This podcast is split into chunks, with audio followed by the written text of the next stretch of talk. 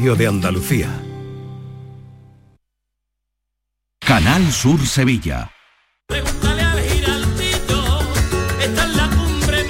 Cuenta la voz de un sabio que para saber de Sevilla le preguntó al giraldillo por los lugares más bellos del barrio de Santa Cruz. Y este le respondió. Con aires de azar, maestranza y catedral, la hostería del Laurel has de visitar. Y en ella sus tapas, vinos y demás viandas probar. La Hostería del Laurel. Visítenos en Plaza de los Venerables 5 o a través de nuestra web lahosteriadellaurel.com. Porque si le preguntas al giraldillo, Hostería del Laurel, no te la dejes atrás. Es el momento de disfrutar de las rebajas del Centro Comercial Los Alcores. Ven y descubre las mejores ofertas en moda, complementos, hogar, ocio y restauración. Y pasa un momento inolvidable. Ven a visitarnos en Autovía A92 Salida 7, Alcalá de Guadaira, Centro Comercial Los Alcores. Mucho donde disfrutar. Marpedental, centro de odontología avanzada dirigido por el doctor Miguel Marrufo, clínica de referencia en Sevilla desde hace más de 10 años gracias a su tecnología, calidad y grupo humano. Recuerda que un día sin sonreír es un día perdido. Marpedental, donde tú eres la prioridad. Más info en marpedental.com. Esta es La Mañana de Andalucía con Jesús Vigorra. Canal Sur Radio.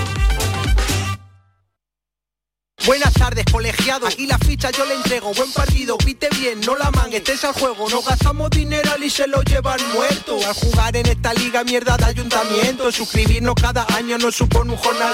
Pa' que luego desgraciado esté el toque empaquetado. Comienza así el partido y el langui distraído. Coño, tan distraído que el tiempo ni he cogido. Cuba el de al lado, es el segundo delegado. Y cuando estamos de conciertos en el hasta la ha firmado ya.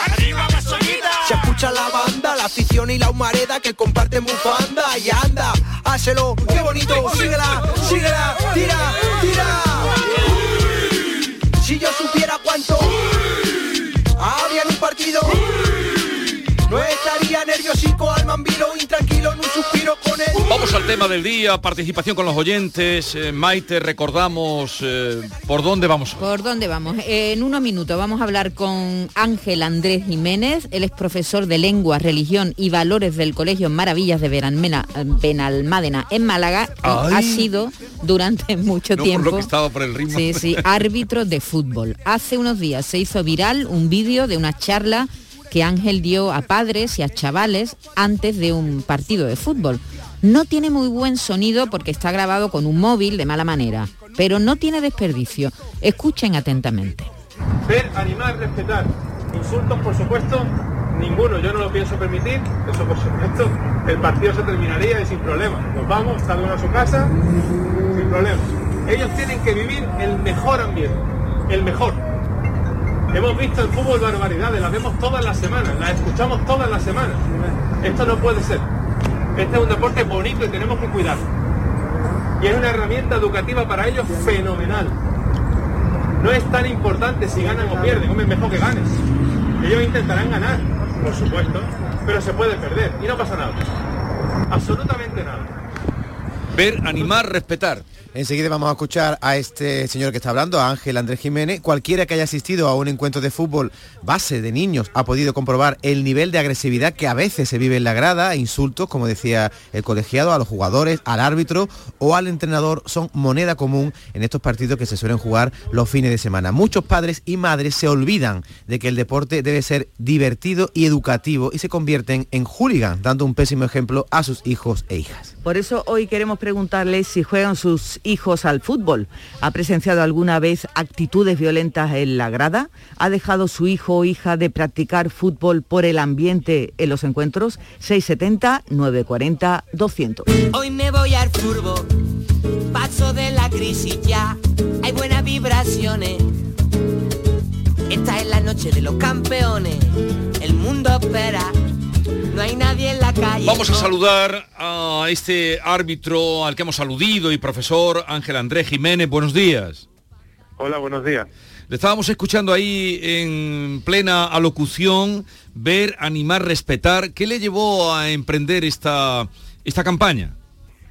Bueno, en el año 2006, ya hace mucho, la verdad, eh, paré por primera vez un partido por, por insultos, dije hasta aquí, y empecé con una metodología de intentar que el deporte sea educativo, sobre todo el deporte en edad escolar, en mi caso es el fútbol, y poco después me hicieron precisamente en Canal Sur Televisión un reportaje muy bonito y me pusieron el apodo del árbitro de la paz y aquí sigo 15 años después. Qué nombre tan bonito, el árbitro de la paz. Bueno, ¿y qué ha conseguido en todo este tiempo? Pues la verdad es que he conseguido algo muy importante y es tener la conciencia tranquila de que estoy haciendo lo que puedo y además en los partidos que yo dirijo, la verdad, el ambiente es muy bueno. Y si no es muy bueno, no hay partido. Pero es que por ahora es muy bueno. Bueno, vamos a escucharle. Sé que usted tiene tarea, como profesor le dejo enseguida, pero eh, estamos recibiendo muchísimos mensajes. A ver, algunos de los que estamos re- recibiendo eh, que significan o dan idea de que hay que seguir avanzando. Buenos días, sí que juega mi hijo al fútbol base. Al principio yo iba con mucha ilusión a verlo, pero viendo el comportamiento de los padres, mi hijo tiene ya 14 años y yo llevo ya 3 años, por lo menos sin asistir porque es de vergüenza.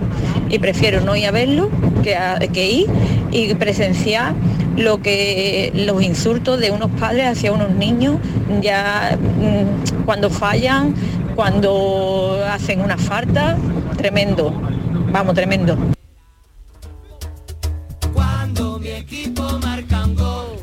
Buenos días, Raúl, desde Málaga. Yo a mi hijo lo quité directamente del fútbol precisamente por eso, porque el entrenador del equipo contrario, cuando había uno que jugaba un poquito medio bien, le decía además que se le escuchaba y todo el mundo se le echaba encima. A las piernas, tírate a las piernas. Chavalito de 10 años que tiene narices. Venga, hasta luego. Bueno, no queremos ponerle mal cuerpo a nuestro invitado Ángel Andrés, pero solo eh, representa esto que están diciendo los padres que hay que seguir en la línea del árbitro de la paz. Ángel, en esta cruzada que llevas, me parece que estás un poco solo, pero eh, te felicito. Pero claro, si ponemos pilares eh, educativos eh, por abajo, pero no están por arriba, quiero decir, continuamente en la televisión vemos espectáculos poco edificantes, jugadores de, de la liga que hacen teatro, que se tiran y vemos en la cámara que se han tirado. Eh, se enseña el engaño como instrumento de éxito. Ahí no podemos hacer nada, tenemos que cambiar el modelo entero, ¿no? Sí, hay que cambiar por todas partes. En Málaga lo estamos intentando con la plataforma 090, Cero Violencia en 90 Minutos, con la que yo colaboro. Intentar que se eduquen los niños en unos principios que no sean esos. El respeto y la honestidad son innegociables, Esas son la base de todo lo demás. Y evidentemente nos vendría muy bien, por supuestísimo, que desde arriba, aquellos que tienen una mayor resonancia, aquellos cuyo altavoz llega al mundo entero, dieran el mejor ejemplo posible. Hay que intentarlo por abajo y por arriba. Ángel, ¿y ha notado que cuando da una charla, cuando se dirige a los padres, a los jugadores, eh, bueno, a, los que forman parte de- de- del encuentro, ¿no? Y da esa charla, luego la tensión es menor y, ya hay menos insultos o no hay insultos? Sí, esta- estas pequeñas charlas son inversiones de, de tres minutos, no más, y simplemente poniendo a todo el mundo cerca, insistiendo en los valores fundamentales que todos queremos y haciendo que el público se sienta partícipe porque lo es, parte muy importante, y el primer ejemplo para sus hijos, porque los padres son los primeros referentes para los hijos, yo noto que todo esto crea empatía, crea acercamiento, rebaja la tensión muchísimo y da un resultado muy bueno. Por eso yo lo propuse a la Federación Andaluza de Fútbol y al Comité de Árbitros de Andalucía, pero sin éxito, como Sin siempre. éxito. Bueno, tenemos que dejarlo. David, eh, si nos quiere dejar alguna dirección para personas que nos estén escuchando, que quieran seguir este trabajo que está usted haciendo y quienes le acompañan. Sí, en redes sociales, mm, plataforma 090, en Twitter, por ejemplo, arroba plataforma 090 y también arroba árbitro de la paz. Y ahí pues haremos lo que lo que esté en nuestra mano y seguiremos luchando por este objetivo tan bonito porque el deporte tiene que ser educativo, es una gran herramienta y hay que aprovecharla. Pues enhorabuena por no por, por- por la iniciativa y luego también aplaudirle que no se haya desanimado en todo este tiempo y a ver si, si contagiamos a mucha So- gente. solo una pregunta de sí o no, Ángel, que sé que tienes clase. ¿Algún chaval que has conocido ha dejado el fútbol por el ambiente violento que ha conocido?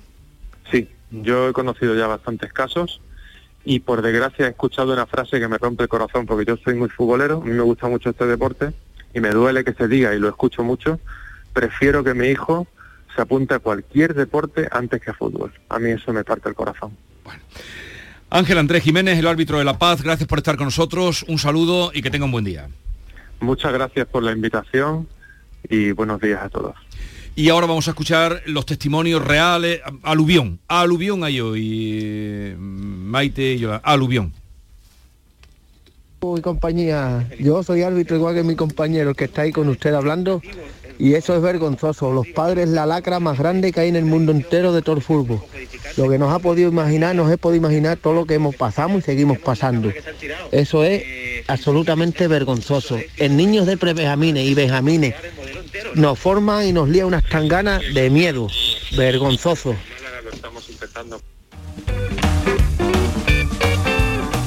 Buenos días, soy Madre Granada. Pues mi niño de 17 años lleva jugando al fútbol desde los 5. Y yo la verdad que yo y mi marido, bueno, mi marido hasta se ha hecho delegado y todo porque es que a él le encanta también. Y, disfrutamos lo más grande viendo al niño jugar fútbol todos los fines de semana, ¿eh? Pero sí es verdad que hay veces que, vamos, yo que voy con la niña pequeña, me he tenido que hasta salir de- del campo, de lo que algunos padres, madres y abuelos, porque es que hay de todo, mm, pues lían en la grada, de verdad. Y es increíble que yo lo que digo, igual que a veces que viene una, echar un rato a gusto, a ver jugar al fútbol, y bueno, pues una anima, ¿no? Pues anima, venga, vamos, español, vamos, porque mi niño está en la, en la escuela del español de aquí de Granada, y la verdad que, que, que gusta, pero animar, de ahí no pasa una, animar al equipo y echar un rato a gusto y disfruta una, pero es verdad que hay veces que paso malos ratos, ¿eh? Y me tengo que ir. Venga, un besito a todos, que tengáis buenos días. Hola, buenos días. Mire, eh, yo mm, tenía a mi hijo en el fútbol desde chico, pero no veía que aprendía buenos modales. Entonces decidí apuntarlo a atletismo y, está en la escuela de Carranque, eh, en Truc Cuevas de Nerja. Y es que el atletismo es un deporte completo, aprenden muy buenos modales allí. Y no se ve, y no se habla apenas de este deporte. En la actualidad eh, ha participado en, en campeonatos de Andalucía eh, que se celebró en pista cubierta en Antequera la semana pasada y es en la actualidad el tercero en Andalucía en 60 metros valla. Cogió medalla de bronce. Muchas gracias.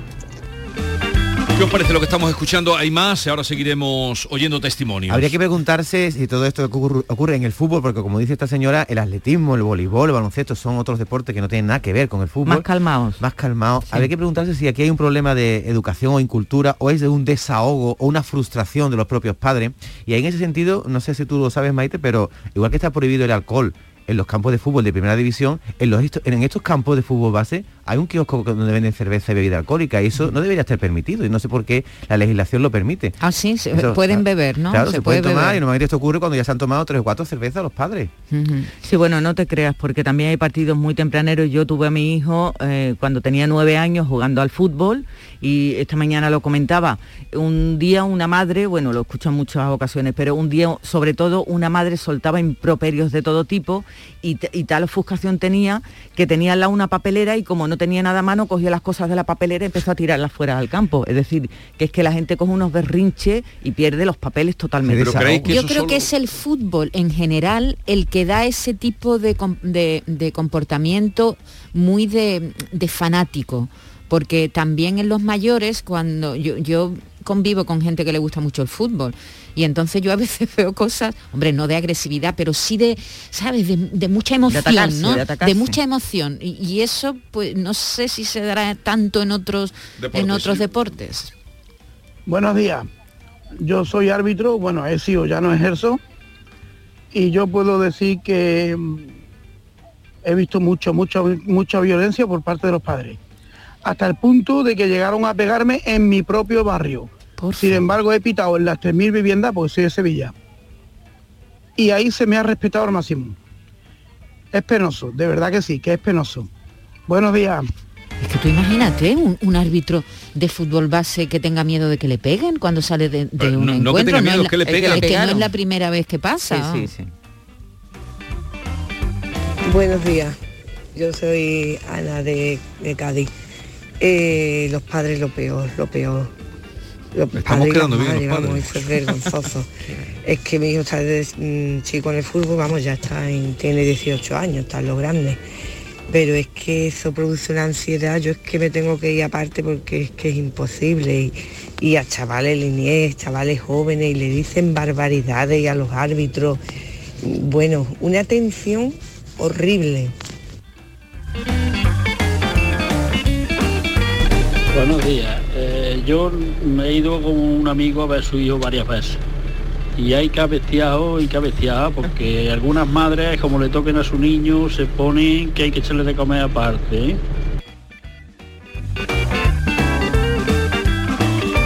Buenos días, de Mijas Costa. Eh, yo tengo dos hijos que los dos van a jugar al fútbol, ahora ya en estos momentos no juegan. Pero el más pequeño empezó muy chiquitito, ya ves. Se ponía el pantalón del fútbol y llegaba al tobillo. Y aquel día en el partido, pues el árbitro pues tendría 16 añillos, una cosa así. Y, había un señor allí en la banda que no vea lo que salía por la boca diciéndole al árbitro. Entonces yo me acerqué a este señor y digo, ¿usted no le da vergüenza decirle todo lo que le está diciendo a- al chiquillo? Y me dice, no, yo voy a venir aquí a tocar la panderetita. Digo, yo no sé lo que usted va a tocar, pero que mi hijo ya no escucha ya más lo que esto está diciendo. Salté al campo y me llevé mi hijo. Se lo dije al entrenador, lo siento, pero mi hijo ya no escucha esto. Y entonces aquel día se rompió el partido. Me quiero decir, vamos al campo eh, eh, a, a- soltar todo lo que tenemos dentro y a transmitirle a nuestros hijos unas barbaridades que no debería de estar permitido. Yo creo que la ley, un señor que esté insultando lo tenían que echar fuera del campo y ponerle una sanción de que ya no asista más. Venga, muchas gracias. O, o hacer lo que hace Ángel Andrés, parar el Parar el partido. partido, y aquí no se El- juega el, más. el árbitro tiene la potestad de decir mm, hasta aquí hemos llegado, ¿no? Pero te voy a contar una anécdota, Mai- Maite, que refleja un poco cómo esto está desde las raíces. Cuando yo jugaba en los alevines de mi equipo de mi pueblo... ¿Tú eras bueno? Yo era muy bueno, un banda izquierda muy bueno, tipo gordillo. Y mi entrenador... de humilde. Y yo, sí, eso me decía, yo me echaba las medias para abajo y todo como gordillo. Y mi entrenador me decía, de las cosas que nos enseñaba allí, Sí, para correr sí. la batalla, nos decía, cuando estéis en el área, si os tocan, chillá. Y nos enseñaba a tirarnos. Nos enseñaba a tirarnos para que el árbitro pitara penalti. Eso hoy día no se ve, pero que esa era la educación que había. Nos gustaría poner otros mensajes, pero todo lo que está llegando es igual, ¿eh? Del mismo Estilo, ¿no? Del mismo pelo. Buenos días, Jesús. En los deportes, en todos los deportes, deporte, incluido el fútbol, está totalmente prohibido la venta de bebidas alcohólicas. ¿Eh? Lo digo porque he escuchado algo de que se bebe cerveza, lo permiten las autoridades, pero no se puede. En un campo de primera división no verás nunca ven- venta de alcohol. Y eh, en los- todos los campos, yo tengo un sobrino que juega todos los fines de semana, el ambigú está siempre abierto. Ya si no está la policía ahí Sí, vigilando, ¿no? también, Allí eh, están todos los padres a- a veces, cerveza. eh, a veces eso lo ponen para costear luego el club. Claro, se costea con las entradas y con la recaudación del bar. Buenos días. Los hijos pagan las frustraciones de los padres, eso es lo que les pasa. Las frustraciones de no haber podido jugar y no haber podido llegar nunca a ser grandes deportistas lo pagan los hijos. Todos quieren tener un Messi. Buenos días, Magdalena desde Sevilla. Eso es verdad, es vergonzoso en algunos partidos de los niños. Mi hijo ha estado jugando desde que tenía nueve años y eso lo que ha visto una, en los partidos es de vergüenza. Los niños lo que tienen que ir a disfrutar y pasárselo bien, y que es un juego. Pero los padres son peores. Porque dicen algunos que sus niños son Messi y van a ser Messi, que puede ser que lo sean, que se hagan buenos jugadores, pero vamos, que hay que esperar a su tiempo. Y mientras tanto, que disfruten. Y no calienten tanto el ambiente. Venga, buenos días. Que Jesús, lo que hace este, este señor árbitro... Eh, Vamos a ir es- terminando da un ya, poco de agobio. ¿eh? Porque- Pero es un reflejo de lo que pasa. ¿Qué Sí. ocurre cuando ve un partido de fútbol? ¿Qué pasó en el último Betis Sevilla? Que le tiraron una bandera, el teatro que hicieron unos y otros. O sea, ¿qué ven los niños? Los niños ven lo que hacen los futbolistas Pues en la tele. digo, que- Hacer que- teatro, engañar, esas son las formas que vemos en la tele. Buenos días, trabajo en instalaciones deportivas donde se juegan campeonatos y prefiero mil veces un campeonato de, de, de ping-pong antes de que un campeonato de fútbol sala. Vamos a terminar. En el Eh, ping-pong son más educados. ¿no? Porque la radiografía que nos han hecho hoy los padres, a los que Da- yo agradezco su participación y todos los miedo, mensajes ¿eh? que no hemos pasado. Pero eso hay, hay otros deportes eh, que no. Mi hija ha jugado al voleibol hace un año y no hay un deporte más sano, se animan. En eh, el entre judo, las en rivales el- incluso, sí, ¿sabes? sí, no. Es sano. Es, es el fútbol, yo creo, lo que levanta esto. Lo dejamos aquí, gracias y disculpas a los que no vamos a escuchar, que son muchos, pero en fin, seguimos todos juntos, el tiempo es el que es y tenemos que ir a, a otros asuntos. Árbitro la hora, Y árbitro la hora. Encuentro con el juez Calatayud, por ejemplo, Emilio Calatayud. Vamos a hacer también una incursión en los eh, trabajadores de, de mm, Sumo Zumosol. Sol, que llevan ya 66 días. Y qué poquitas cuentas. dentro de la Y fábrica. qué poquitas en- cuentas le, en- le en estamos, huelga. le estamos echando. Bueno, pues nos tomamos una pausa para descansar y qué mejor descanso que el que te ofrece este gran colchón de descansa en casa. que han preparado para ti en este mes, el mes de los enamorados, una súper oferta? Compra ahora tu nuevo colchón de matrimonio hecho a medida a tu gusto, según tu peso, tu edad y tu actividad física, con tejido Fresh Reds para estabilizar tu temperatura corporal mientras estás dormidito. Te lo encuentras ahora con un 50% de descuento. Vaya que sí, has oído muy bien, un 50% de descuento. Llama ahora al teléfono gratuito 900-670-290 y un grupo de profesionales te asesorarán qué colchón necesitas, naturalmente sin ningún tipo de compromiso. Así que por comprar tu nuevo colchón de matrimonio personalizado, Descansa en casa te regala otros dos colchones individuales también personalizados. Así que ahora, en este mes de los enamorados, te ofrecen para que descanses como te mereces unas almohadas de las mismas medidas que tus colchones en viscoelástica de gran calidad. Otro gran regalo de descansa en casa. Además, si eres una de las 50 primeras llamadas, también te regalan un aspirador inalámbrico ciclónico de gran autonomía con batería de litio. Una super oferta que seguro no te habías encontrado nunca antes. 900-670-290 decídete a cambiar tu viejo colchón de una vez por todo, definitivamente un viejo colchón que sustituirás por esta maravilla con un 50% de descuento y llévate gratis dos colchones individuales, las almohadas de viscoelástica y un aspirador inalámbrico. Llama y compruébalo. 900-670-290. El teléfono es gratuito. Llama y compruébalo. Celebra el mes del amor con Descansa en casa.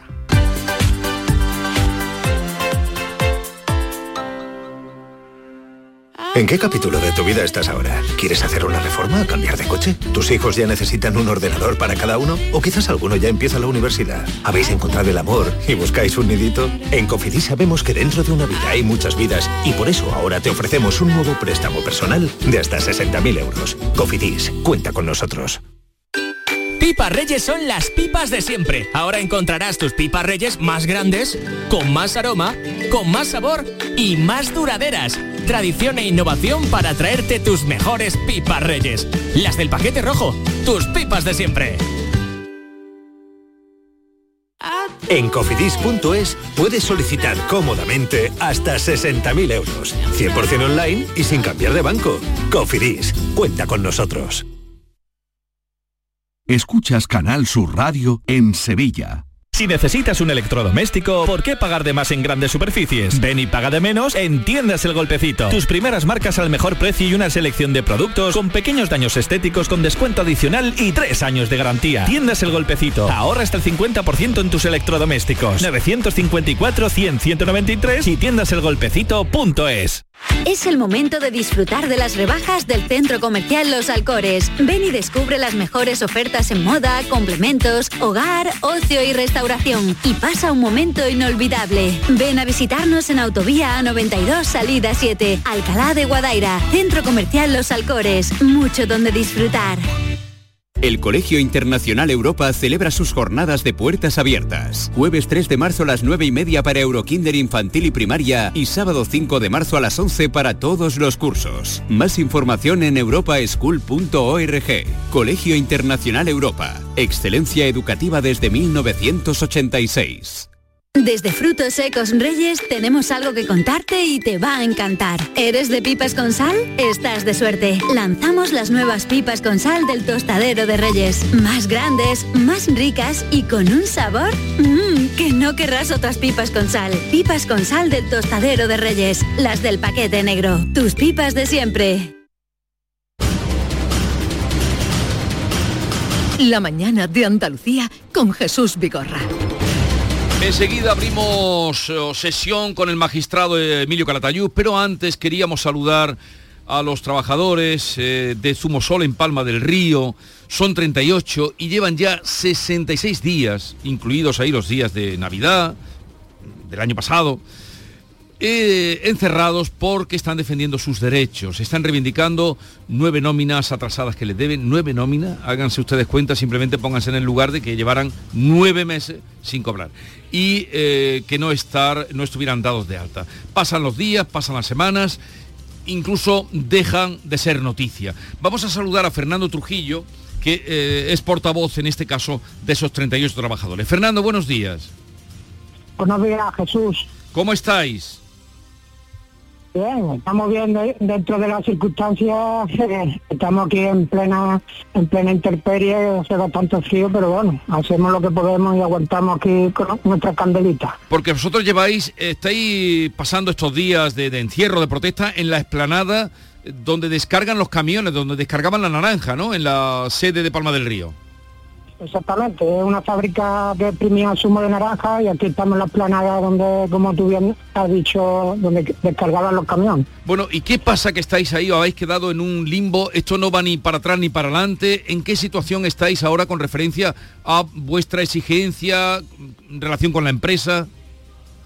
Pues mira Jesús, nuestra situación es un poco surrealista la verdad, porque nuestra empresa Sumosol no- nos dio de baja en la seguridad social porque nos comunicó que había vendido la fábrica a otra empresa y esta empresa a su vez a los 19 días nos dice que había roto el contrato de compraventa y que nos daba debajo de baja la seguridad social, con lo cual estamos aquí que no pertenecemos a ninguna de las dos empresas y ni cobramos nuestras nóminas ni, ni estamos despedidos. Pero, por ejemplo, situación Una situación, como tú dices, surrealista y en un limbo que os habéis quedado. Pero la empresa que os debe las nueve nóminas es Zumosol, ¿no? Sí, sí, exactamente, somos Sol. Nosotros pensamos que la otra empresa ni siquiera ni siquiera quería hacer un proyecto viable aquí de la fábrica, que simplemente ha sido una estrategia de estas que hay ahora legal para, para liquidar a los trabajadores simplemente. Es decir, ahora mismo Zumosol no existe, la, la fábrica está parada, no, no hay actividad ninguna y no, di- diremos, no hay, no, no hay ningún dueño, ¿no?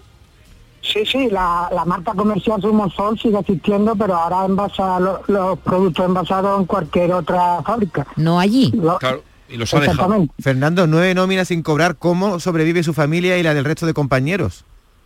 Pues mira, sobrevivimos como podemos, porque gracias a, nuestra, a, las gestiones que hemos hecho junto con la alcaldesa de aquí de Palma de Río, Esperanza Caro de la Barrera, conseguimos celebrar una reunión en inspección de trabajo, solicitamos que viniera un, inspector aquí a la fábrica, verificara que, que no había nadie trabajando y a raíz de ese informe lo, lo llevamos al servicio de empleo de aquí de Andalucía, al CEPE, y gracias a eso hemos podido cobrar la prestación por desempleo. Así que ahora, ahora mismo, gracias a Dios, estamos cobrando el desempleo, pero es una cantidad, son 600 o 700 euros que tampoco llega a final de mes. Bueno, Fernando y 37 más defendiendo su, su puesto de trabajo y, y reivindicando lo que les pertenece. Eh, en todo este tiempo, porque claro, pasan los días, pasan las semanas, eh, ¿habéis encontrado algún tipo de ayuda, digo, a través de, de- de- de sindicatos, de eh, representaciones, de instituciones? Sí, el sindicato Comisión Obrera que nos está llevando todo el asunto, nos está ayudando bastante, pero lo que es las administraciones públicas hasta ahora han hecho bien poco. Lo único que, que hacen es venir por aquí, prometer cosas, pero hasta la fecha nadie ha tomado carta en el asunto y ha metido mano a esta gente de Sumosol, porque son, han- nos han dejado aquí a los 38 trabajadores tirados y parece que a ninguna administración le importa que hayan hecho eso. Fernando, ¿qué les reclamáis a la empresa, además de que os abonen esas nóminas que os deben? pues le reclamamos que nos despidan o si vende la fábrica, que nos subroga una a otra empresa que, que la compre, que sea una empresa seria y con un proyecto de futuro, y si no, pues que nos despidan y nos, nos den la correspondiente indemnización en función de la antigüedad que llevamos cada trabajador, que, que aquí hay antigüedades bastante altas, de 20, de 20 años para arriba. Sí, porque por ejemplo tú llevas trabajando 25 años. Exactamente, 25 años y fijaros cómo, cómo me lo ha pagado la empresa, dejándome aquí tirado eh, en mitad de la planada. Bueno, pues que lo sepan ustedes, no lo olviden, llevan 66 días reivindicando lo que ustedes han escuchado, ya no que, le, que les den trabajo que, que- o que mantengan, sino que, Que los despidan en que los condiciones. despidan como se merecen y como la ley obliga. Eh, nosotros no pedimos nada del otro mundo, simplemente que se cumpla la ley. Fe- Fernando, ¿dónde dormís? ¿En, en- en colchonetas o que no me, no me imagino cómo pasáis la noche? Dormimos en tiendas de campaña aquí con, con, con muchas capas de manta y aquí alrededor de una candela y, y subsistiendo como buenamente puede cada uno, con mucha ropa, gorros de lana y, y ya está, y echándole paciencia. pero eh, habrá habrá una demanda, tendréis que poner una demanda o Sí, sí, contra, claro, contra la- Zumosol, pero claro, eso se puede alargar mucho. Sí, sí, las demandas están todas puestas, cada trabajador ha puesto su correspondiente demanda individual y, y estamos a la espera de la fecha de juicio. Eh, A mí la mía, por ejemplo, ya me la han dado para, para noviembre de este año y, y por lo que se ve, la única esperanza que tenemos ya es que llegue la fecha de juicio, porque la- las administraciones públicas no, no meten mano a esto. Pero claro, Sí. si tu demanda, el juicio está fijado para noviembre y los otros pueden ir a más, eh, eh, ¿hasta qué os haría de poner vuestra actitud? Porque Pues nosotros nos pondremos la actitud hasta que nos paguen los nueve meses que nos deben o, o nos despidan. No, hay dos salidas posibles. ah, ah, a ver. ¿tenéis, ¿tenéis alguna mediación con la empresa con Zumosol? Nada, nada, la empresa nos ha manifestado ya a través de la alcaldesa de aquí de Palma de Río que no quiere saber nada de nosotros y ni siquiera se quiere reunir con nosotros. Y, y esa es la postura que tiene la empresa, como veis, una postura muy muy valiente y, y muy legal, es la que tiene Sumosol. Increíble, increíble. Eh, Increíble, Fernando, increíble. ¿Y, y, y qué? Y no se puede obligar a la empresa eh, a que, no lo sé, no lo sé. Digo, obligar por parte de, de decir, cumpla usted con estos trabajadores, pero claro. Bueno, Sí, Fernando, claro, cuando el juez saque Claro. sentencia y lo diga, entonces cuando lo tiene que hacer. Bueno, Fernando Trujillo, un abrazo grande y nada, estamos con vosotros, ¿eh? Eh, 38 trabajadores que llevan ya 66 días, no se nos olvide, a la intemperie reclamando un derecho reconocido por mm, reconocido en la ley a los trabajadores. Un abrazo, Fernando. Gracias, muchísimas gracias a todos ustedes y, y enhorabuena por el gran programa que hacéis. Muchas gracias. Adiós, adiós. La mañana de Andalucía con Jesús Vigorra. ¿Sabes qué fecha ha sido premiada en el sorteo de mi día de la 11? Justo ahora lo van a decir. Sube el volumen. 6 de enero de 1979. ¿En serio? Si es el día que me compré rayito. No sé cuántos kilómetros nos hemos hecho esa moto y yo. Oye, pues con mi día de la 11 cada lunes y cada jueves puedes ganar miles de premios. Piénsate una fecha especial y prueba. Pues sí, y así le doy un descanso a rayito que ya se lo merece. A todos los que jugáis a la 11, bien jugado.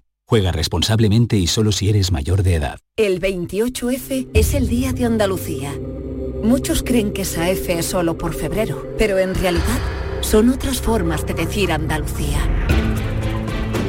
La F de felicidad y de fantasía, F de fiesta y de familias. Andalucía, tierra de fervor, feminismo y fusión. Fuente de una sabiduría milenaria, faro de civilizaciones, cobijo de forasteros, cuna del flamenco. 28F, Día de Andalucía. Con F de fuerza, con F de futuro. Junta de Andalucía. Canal Sur Radio Sevilla, la radio de Andalucía. Si necesitas un electrodoméstico, ¿por qué pagar de más en grandes superficies? Ven y paga de menos en Tiendas El Golpecito. Tus primeras marcas al mejor precio y una selección de productos con pequeños daños estéticos con descuento adicional y tres años de garantía. Tiendas El Golpecito. Ahorra hasta el 50% en tus electrodomésticos. 954 100 193 y tiendaselgolpecito.es. ¿Te está afectando la subida de la luz? Claro que sí. Por eso en Insolac Renovables instalamos paneles fotovoltaicos de autoconsumo con los que podrás generar tu propia electricidad. Y ahora, con la subvención del 40% de la Agencia Andaluza de la Energía, lo tienes mucho más fácil. Entra en insolacrenovables.com e infórmate de las ventajas que tiene el autoconsumo. Insolac, expertos en energías renovables desde 2005. Andalucía se siente, se vive y se disfruta de una manera especial. Es lo que nos une, lo que nos hace diferentes. En Gas Díaz Cadenas celebramos contigo el mes de Andalucía, regalando 100 carros de productos 100% andaluces y donando otros 20 para familias necesitadas. Sabores de Andalucía en Gas Díaz Cadenas hasta el 26 de febrero. Somos andaluces de alma y corazón. La mañana de Andalucía con Jesús Vigorra. Es miércoles y como cada miércoles vamos a la cita y al encuentro con el juez Emilio Calatayú. Buenos días, señor juez. Hola, buenos días. Hola Emilio, buenos días. Mira, aunque esté, que no lo digo con irónicamente, pero que te entran ganas de a los empresarios de Zumosol, los trabajadores que llamen al primo. Ya. El, el primo de Zumosol, Ya. que le, le a las 40, ¿sabes? Se ha quedado Y lo del- usted... y, lo, y lo del fútbol también he tenido Sí. casos de ¿sabes? Ahora vamos a hablar un poquito del fútbol, pero que lo de lo de Zumosol eh, y los trabajadores 66 días parece mentira, Ya ves, ¿no, señor ya juez? ves tú. Pues tenía eso, eh, eso es muy triste, porque ahí, está, que las leyes después se buscan las formas, los fraudes de ley y tal, y al final los pobres los que pagan son los trabajadores. Me gustaría a mí que, fíjate, si a nosotros nos quitan 66 días, yo no podría vivir. Yo no podría vivir.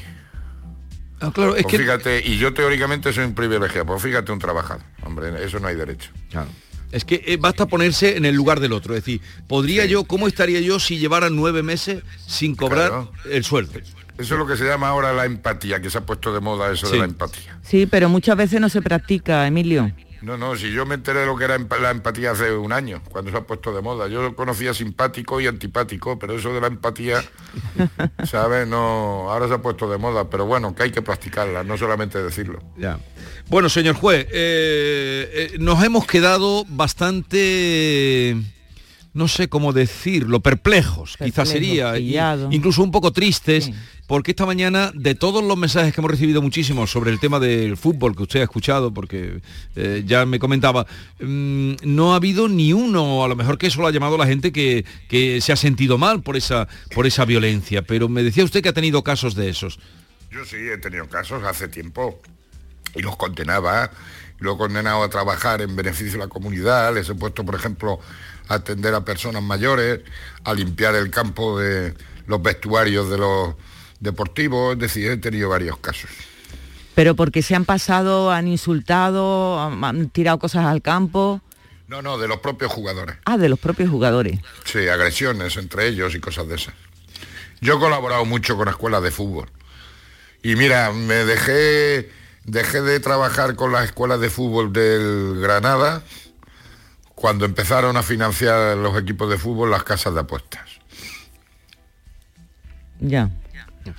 Pero el, el por qué nos preguntábamos cuando estábamos escuchando los testimonios de, de padres, principalmente, ¿por qué el, el fútbol genera esa situación? ¿Es el fútbol que genera o, o no Mira, sé? es que yo lo que pasa es que, es que creo que los padres, como digo muchas veces, son tontos.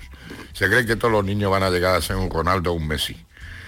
Y el fútbol, como todo deporte, lo que es una escuela de vida. Entonces, no todo el mundo podemos pretender a llegar a ser Ronaldo Messi y demás. Entonces le exigen a chavalines pequeños mm, como si fuesen unos adultos, unos profesionales de fútbol. Entonces yo entiendo a esos padres que han dicho yo he quitado a mi hijo del fútbol. Pero es una pena. Mira, a mí me dijo hace años Llorente, un jugador de baloncesto del Madrid, que decía que la diferencia que había en aquella época, y para mí que sigue habiéndola, entre el fútbol y el baloncesto, es que el baloncesto se jugaba en los colegios y el fútbol en la calle. Entonces, ¿qué pasa? Que los jugadores de hoy en día, pues son chavales, coño, multimillonarios, pues son unos niñatos. Mientras que eh, los, de baloncesto eran chicos estudiantes, ¿sabes? Y ahí la diferencia, la diferencia cultural y todo esto. Pero cuando, Cuando dice Emilio que les exigen que sean como un Messi, por ejemplo, ¿a quién te refiere? ¿A los padres? A, A los padres, a los padres, los niños no, si los niños son los que mejor aprenden, pues son los padres. Si es que son peores los padres que los niños, si lo digo siempre. Bueno, pues ahí queda esa, o sea, una experiencia que usted ha vivido y cuando llegaron, pero claro, eh, lo que usted ha comentado eh, no, no, no cuadra, eh, es decir, las casas de apuesta, eh, con el no fútbol, cuadra, con el deporte. Claro, es que se mezcla el dinero. Mira, como os dije la otra vez, llevarse la Copa, la Eurocopa a Arabia Saudita. O sea, que todo se compra. Es que todo se compra. Y, y- y nosotros no nos vendemos por nada. Pues ya le lo dije, yo no sé, yo lo dije, se lleve la feria de abril también a Arabia Saudita. ya está, que van a ganar más dinero. Todo se... Entonces, claro, ¿qué se creen? ¿Que porque un niño tenga habilidades de fútbol y tal, va a llegar a ser un Messi? Hombre, Lle- Llega uno de, de- de millones. Hombre, sí. Claro, y los que y hay chavales que, que, que son muy buenos y una lesión con 19, 20 años le rompe la carrera deportiva. Y es que las frustraciones son buenas, que no todo el mundo llega. Y luego para mí que ya está sobrevalorado los futbolistas y todo eso, vamos, eh, me parece que un científico que nos está inventando la vacuna gane 900 euros al mes o 1000 euros al mes y un futbolista 50 millones a- al año, vamos, esto se nos ha ido la cabeza. Pero bueno, parece que lo que prima es el dinero. Por cierto, ahora que usted me hablaba de Arabia Saudí, eh, eh, van a poner vuelos baratos desde Andalucía. No sé si usted va a ir. No, sí, ¿a dónde? ¿Arabia Saudita? Arabia Saudí, si tiene usted interés. Ah. pues. No, mira, yo a los países estos que violan los derechos de las mujeres, que violan los derechos de los ciudadanos y de tal, yo no me vendo. Así de claro. No los visita, ¿no? No tiene No, interés. no, que yo ya he visitado muchos muchos sitios y, y muchos que he visitado ya no vuelvo. Que no, que yo estoy muy agustico en mi casa, ¿sabes? A lo mejor me voy a Tarfe o me voy a Maracena o me voy al Bolote, pero yo ya he visto todo. Pero usted, Pero aunque, vamos, aunque que no ponga- me vendo yo Ya. por Arabia Saudita. Por eso que se lleve la feria de abril. La Semana Santa no porque estaría mal. Pero vamos, que se la lleven también a Arabia Saudita, que nos paguen dinero a las cofradías y todo. Una vergüenza, una vergüenza. O sea que por vuelos baratos que pongan usted no piensa ir para allá. No, ni aunque me paguen dinero. Vale, pues ya queda clara la postura del juez Emilio Calatayú. Vamos a otro asunto. Vamos a otro asunto. Vamos a otro asunto. Emilio, estábamos Esa- hablando... Caso cerrado. Además, más claro, Visto para sentencia, no, sentencia firme. Sentencia firme. Sentencia firme. más claro el agua. Bueno, estábamos hablando de los padres, de los comportamientos, de las ideas que muchas veces, pues tal. Bueno, hay un estudio que dice que el 94% de los padres opina eh, que las pantallas van a ser muy importantes para el futuro profesional de sus hijos. Sin embargo, eh, el 48% de los adolescentes reconoce que eh, les acompañan para evadirse de su realidad diaria y que si se quedaran sin móvil dos días, eh, bueno, pues no sabían mm, qué sería de ellos. El 16% no, aguantaría, no se aguantarían a sí mismos y el 12% se sentiría sin ganas de nada. ¿Qué te parece? Porque eso, lo, eso ya lo he dicho muchas veces, eso lo tengo yo grabado en mis conferencias de hace 10 y 15 años. Eso lo he vivido yo. Y ya lo he dicho, que yo tengo gente encerrada para darles tratamiento por las adicciones a las nuevas tecnologías. 18 horas diarias me han reconocido a mis chavales que han, que han, que han estado durante la pandemia, entre clases, relaciones, juegos y demás, 18 horas diarias, niños de 14 años. ¿eh? Eso lo vivo yo, lo vivo yo. Y el otro día que me llamaron ahí de Canal Sur Televisión lo dije. No el caso de Elche, que es, que es lo máximo. Pero ya os conté el chaval que le porque le- no le arregló el, el wifi su madre, ciega le rompió el puente de la nariz y otra le dejó eh, el cuchillo de la cocina clavar la mano en la mesa de la cocina. Eso los tengo yo encerraicos por adicción. Y eso pasa, lo que pasa es que hay, tienen que publicar un estudio la Massachusetts University o la Complutense o la Autónoma de dónde. Si a mí no me hace falta esos estudios, si es que lo veo yo en mi juzgado y hace ya años que lo vengo diciendo y está grabado en mis conferencias. Le, le vi el otro día cuando estaba usted en televisión, no le pude oír, pero le vi. Le vi eh, porque tenemos aquí las televisiones en el estudio. ¿En Canal Sur o en, o en Antena 3? Eh, le vi en Antena 3. Es que ahí tengo yo que hablar con ellos, porque ¿Qué- qué me manipularon. Ah, porque sí. No, me manipularon. O sea, no se emitió la, co- la- la entrevista que me hicieron. Por eso me gusta hablar contigo, así, en directo.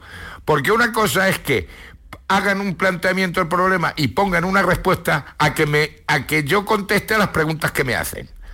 Mira, ya me han manipulado dos veces. Está ese programa que sale mi este, pero no me pone las preguntas, sino que hacen el comentario en base a la respuesta que yo doy. Y ahí me, me critican. Esa y la Encarna Sánchez que me, me- me manipuló en la misma forma de veintitantos años. No, pero usted, que usted tiene una entidad y eh, usted tiene que decir, no, ¿queréis entrevista? Pues en directo y... y- y Pero hombre, sí, yo les dije, no podía en directo porque tenía una boda. Ya. Pero dije, hombre, yo grabo, pero no me, pero no me han puesto la entrevista. Han hecho una esta sobre la entrevista, no, hombre, eso no. Claro, no, pero Eso no. usted tiene que decir, Así no, entrevista... Lo voy a borrar, no, lo voy a borrar ya, ya le voy a decir que no. Que ya que no. ¿Sabes? Hombre, no, es que, Es que no está bien, no está bien. Hombre, pero eso es faltar a, a la ética, hombre. Si yo te doy una entrevista graba, y me grabas la entrevista, ponme la entrevista. Claro. No después me formulen los comentarios, las preguntas en base a la respuesta que yo te he dado. Eso mismo me lo encarna Sánchez, hace Sí. muchos años. Uy, y usted no lo ha olvidado porque eso hace años ya. No, no. Hombre, claro que hace años, pero yo ya era famosillo, ¿sabes? Pero le vi, eh, le vi sin bigote, ¿se ha quitado usted el bigote ya? Hombre, yo me lo quité el 30 de noviembre. Yo dije que era Claro, noviembre. fue el, nove- el mes de Ah, no, noviembre. yo lo vi, digo, anda, pero sí. Y además, el plano que le ponían de abajo no me gusta. De que no le pongan el plano de Si abajo. tú caliéntalo más todavía. Señor Jesús. juez, cuando usted haga, cuando haga esas cosas que hace a través de, de- del skate, de, de- de- de- de- de la pantalla que no que le me tiene loco, con el skate, con el zoom y con la que historia. no, Yo le, no manejo eso. que no le enfoquen de abajo, que le enfoquen de, de- de frente, porque si le enfocan de abajo siempre sale la figura más, Claro, distorsionada un poquito. ¿vale? Pues ya está, pues mira, pues ya, ya tomo nota. Y no, que ya no voy a dar más entrevistas de ese tipo. Vale, a correr, lo voy a, lo voy a, a- a censurar yo. Bueno, a ver, vamos a comentar otra no noticia. derecho. Por, cierto, cualquier sugerencia que ustedes tengan para el juez Calatayuno la dejan en el 670 940 200 que ya ven que usted, ustedes que el juez no se corta en esta eh, a- audiencia pública. Oiga, el otro día leí una noticia que decía que el lunes es el día en el que hay llamadas, hay, se producen más llamadas para desheredar a los hijos. Sí. En el País Vasco ya lo hacen 10 de cada 10 padres. Las llamadas que hacen para desheredar lo, desheredar lo hacen los lunes. ¿Por qué será? Pues porque lo han pasado muy mal los fines de semana, digo yo. ¿Sabes? Pues lo han pasado muy mal los fines de semana. Ya hemos dicho la regla genérica, aunque hay que matizarla, pero la regla genérica para desheredar a los hijos. Pan, palo, puta pena. Así no se les olvida a, los- a los oyentes. Pan, palo, puta pena. Pan, negar el derecho de alimentos de los hijos a los padres. Palo, malos tratos, físicos, psicológicos. Puta, dedicarse el hijo a actividades deshonestas. Y pena, haber estado condenado por un delito de cinco años, castigado con penas de cinco años. Esas son las causas fundamentales para desheredar a un hijo. Mira, pues ya lo tienen ahí en esa frase eh, mnemotécnica, porque dice sí, la- eh, los notarios, el- el- es la mayor parte de España que se rige por el Código Civil del siglo XIX, muy restrictivo, dicen los lunes son el peor día en el que más nos llaman, dice Andrés Urrutia, que es notario, doctor en Derecho, presidente de la Real Academia de Lengua Vasca y uno de los padres de la ley foral. Dice que los lunes es cuando llegan la... Y claro, lo que usted dice, los fines de semana, el tormento. Entre que Los fines de semana son muy malos y las vacaciones son muy malas. ya, bueno, los chavales imagino que no harán, no se rigen por las reglas que tendrían que regirse y también eh, igual es que no visitan a los más mayores también y se ven solos, ¿no? Ah, claro, yo, una de las, yo de las experiencias más bonitas que tengo es condenar a chavales a- a- al hospital de San Rafael, a estar con las personas enfermas mayores. Pues sí, Y se han quedado muchos de voluntarios después. Porque les ha llegado. Claro, lo tienen que ver de cerca para ver la realidad. Claro, claro que les ha llegado. Y los que se meten con mendigos los pongo a servir comi- comidas. Claro. Hay que, hay que toparles con la realidad. Sí. Y los chavales son, gracias a Dios, son muy moldeables, para lo malo y para lo bueno. Y lo que pasa es que como viven en una nube, te- se tienen que topar con la realidad, que es dura, como la frustración, que es dura, pero vivimos con frustraciones todos los días. No, protegerlos, quererlos tener en una burbuja, eso es imposible y además es imposible y además eh, No les enseña. grave no les para, enseña nada, no les enseña nada. para cuando viene después, cuando Claro, vienen maldades. le, le- le intentamos quitar a los hijos todos los golpes posibles y llega un momento en que no le puedes quitar esos golpes y entonces fue, es Ah. cuando se ven con, con- con esa frustración. A ver, le pasamos un mensaje de los oyentes también en esta audiencia pública con el juez Emilio Calatayud. Buenos días, señor juez. Buenos días a todo el mundo. Saludos desde el gimnasio que estamos escuchando como todas las mañanas. Para el señor juez, ¿a qué edad opina que se le debe dar o se le debe, mm, sí, dar, a qué edad se le debe dar un teléfono móvil a un niño? Muchas gracias. Bueno, lo ha dicho ya varias veces, pero lo repite. Sí. No dar, ¿eh? que el móvil es mío, porque el contrato lo hace el padre. O sea que no es dar, es prestar a los 14 años.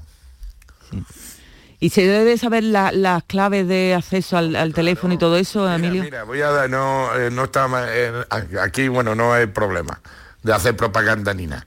Yo lo digo en las conferencias. Hay un, si, si se mete la gente, los padres se meten en Google, hay una, un, un artículo que se llama Contrato que una madre exigió a su hijo para comprarle un iPhone. Con que pongan contrato de una madre a su hijo para el móvil, te sale eso.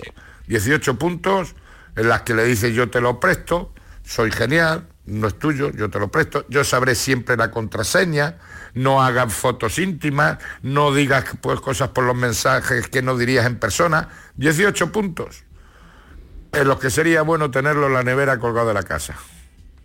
¿Sabes? Se meten en Google, mamá iPhone, mamá contrato con su hijo y te sale ese artículo. Y si no, un día te lo mando a ti y, y, y haces de eso. Que también te es una decir- guía para la buena utilización de los móviles.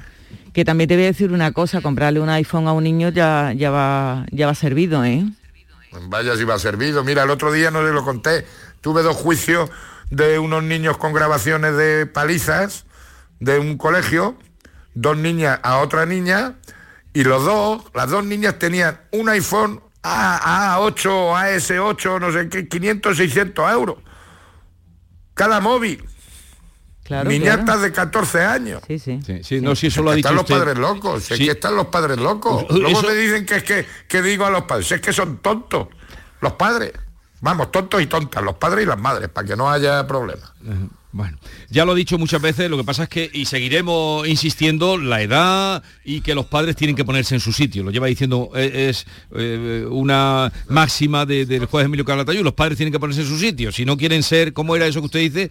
Si no quieren ser, eh, acabar como... Yo soy amigo de mis hijos, yo, yo me convierto en amigo de mis hijos, en colega de mis hijos, y dejo de ser su padre, estoy dejando a mis hijos huérfanos. No es plan, yo soy su padre, su madre es su madre para lo bueno y para lo malo. ¿Qué le vamos a hacer? Yo no voy a ser amigo de mis hijos. Bueno, vamos a escuchar otro WhatsApp. Una pregunta para el juez Calatayud. Resulta que mi madre tiene movilidad reducida, no se habla con, con mi hermana. Entonces mi madre lleva sin ver a sus nietos pues muchísimo, muchísimo tiempo, ¿no? Diría que casi año y medio, dos años. Eh, yo no tengo carnet, con lo cual no puedo llevarla para, para que vea a sus nietos. Yo le he dicho que denuncie, pero ella dice que prefiere no denunciar porque entonces tiene miedo a que ya pueda perder la, la oportunidad de, de ver a sus nietos. ¿Yo puedo hacerlo como hijo, denunciar a mi hermana porque mi madre no ve a sus nietos? Buenos días. A ver. Bueno, la, la abuela lo que sí puede hacer es plantear una demanda porque existe una ley de abuelos para, con- para tener derecho de visita con sus nietos. Para tener derecho de visitas con sus nietos. Eso lo puede hacer por la vía civil. Y otra cosa que puede hacer, hombre, el, el tío, lo- el hermano lo que puede hacer es hablar con su hermana y decirle, oye, mira, y el tercer consejo es que la madre desherede a la hija. Pues, pero él, él Eso es un maltrato. Sí, ya, pero, pero él, él no puede, no podría él denunciar. Lo que la pregunta esa de que él no puede. Puede la. Porque la madre está capacitada, tiene que denunciar Claro. la madre, la abuela. Ahora también puede plantear una demanda, ahora lo que pasa que es que tarda, es, es que el- también existe parálisis, un poco retraso judicial. Puede hacer eso. Puede el hermano hablar con su hermana y decir, oye, mira, que los nietos no tienen nada que ver, que la abuela tiene derecho a visitar a sus nietos. Y la tercera, que, que no diga nada, que haga un testamento y que desherede a su hija. Bueno. Nos hemos quedado sin tiempo. Mire usted, yo que quería hablar de si ha seguido la actualidad política de estos días, de estas últimas horas, últimos días. ¿Para qué, para qué quiero yo enemigos si tengo estos amigos? Como decía el Gila, cuerpo a tierra que, que dispara a los míos. ¿Le ha sorprendido la, cómo se ha vivido esto? ¿Qué es lo que más le ha sorprendido? No, pues mira, que son, yo por eso no entré en política. Eh, yo siempre digo, los políticos son seres políticos, no son seres humanos. Entonces, yo qué sé.